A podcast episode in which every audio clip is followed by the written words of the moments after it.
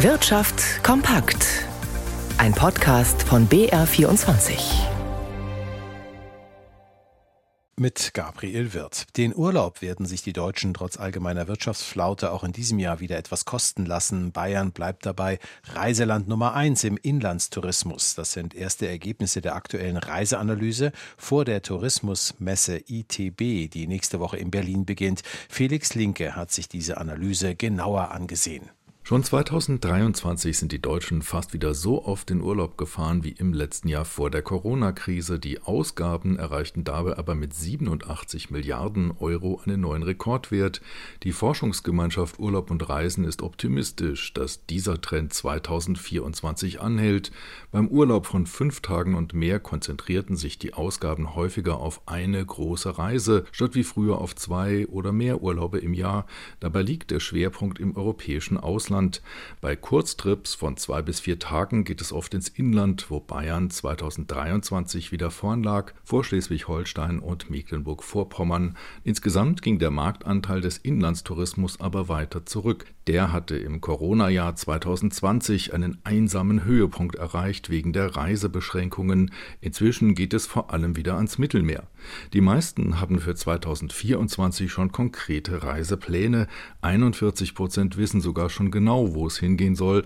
Nur sparen wollen die wenigsten dabei.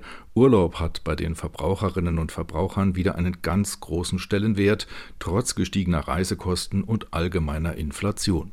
Die Dienstleistungsgewerkschaft Verdi erhöht im Tarifkonflikt mit der deutschen Lufthansa den Druck mit einem weiteren Streik. Die Beschäftigten der Frachttochter Lufthansa Cargo sollen morgen am Samstag ihre Arbeit für einen Tag niederlegen, wie die Gewerkschaft mitteilte. Mit Auswirkungen auf den Flugplan wird nicht gerechnet.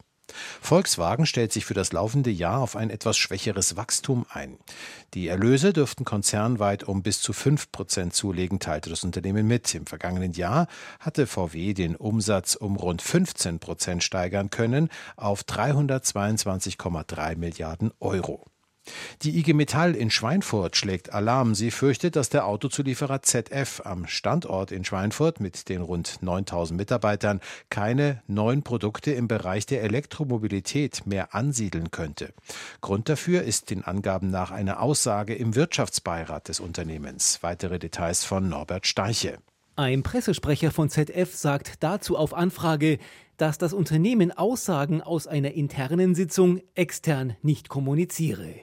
Oliver Moll, der Betriebsratsvorsitzende des ZF-Standorts Schweinfurt, sagt, er habe auch nach der ersten Betriebsversammlung heute Vormittag keine Antwort auf die Frage erhalten, ob zu den bereits hochgerechneten 2000 Stellen, die bis 2030 wegfallen können, weitere 1800 dazukommen sollten oder nicht. Wörtlich sagte er, er sehe das als eine Zuspitzung der Situation. Würde das realisiert, wäre das der Worst Case. Das würde ein Drittel der Belegschaft betreffen und das wäre enorm, sagte er wörtlich. Die Inflation in der Eurozone hat sich im vergangenen Monat weiter abgeschwächt. Die Verbraucherpreise lagen 2,6 Prozent höher als im Vorjahreszeitraum, wie das Statistikamt Eurostat mitteilte. Im Januar hatte die Teuerung noch 2,8 Prozent betragen. Die Preisentwicklung nähert sich damit also dem Zielwert der Europäischen Zentralbank. Die strebt ja mittelfristig eine Inflation, eine Inflation von 2 Prozent an.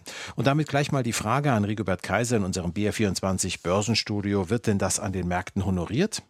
Ja, natürlich wird das äh, positiv gesehen, wenn dieses Ziel 2% wieder in die äh, greifbare Nähe rückt. Und dann wird natürlich spekuliert, wann kommt der erste Zinsschritt äh, durch die EZB. Allerdings gibt es auch warnende Stimmen, die sagen, ja, wenn man knapp davor ist, dann steht die berühmte letzte Meile an und die ist möglicherweise dann doch schwieriger und nicht ganz so einfach gangbar. Und dann kommt auch der Verweis, dass zum Beispiel auch die vielen Lohnerhöhungen, die es zuletzt gegeben hat, dann auch möglicherweise einen inflationstreibenden Effekt haben. Und vor diesem Hintergrund ist dann durchaus davon auszugehen, dass die EZB, was so Lohnentwicklung, was für Stundenlöhne, Löhne etc. angeht, Produktionskosten, schon genau hinschauen wird und erst dann in Ruhe entscheiden wird, wann sie die Zinsen senkt. Also mit Sicherheit, wenn man sich so festlegen möchte, nicht vor dem Sommer in diesem Jahr. Aber die Hoffnung belebt ja auch das Geschäft an den Börsen. Der DAX mit dem nächsten Rekord in Sicht 17.754 Punkte. Es wäre der siebte Rekordschluss in Folge.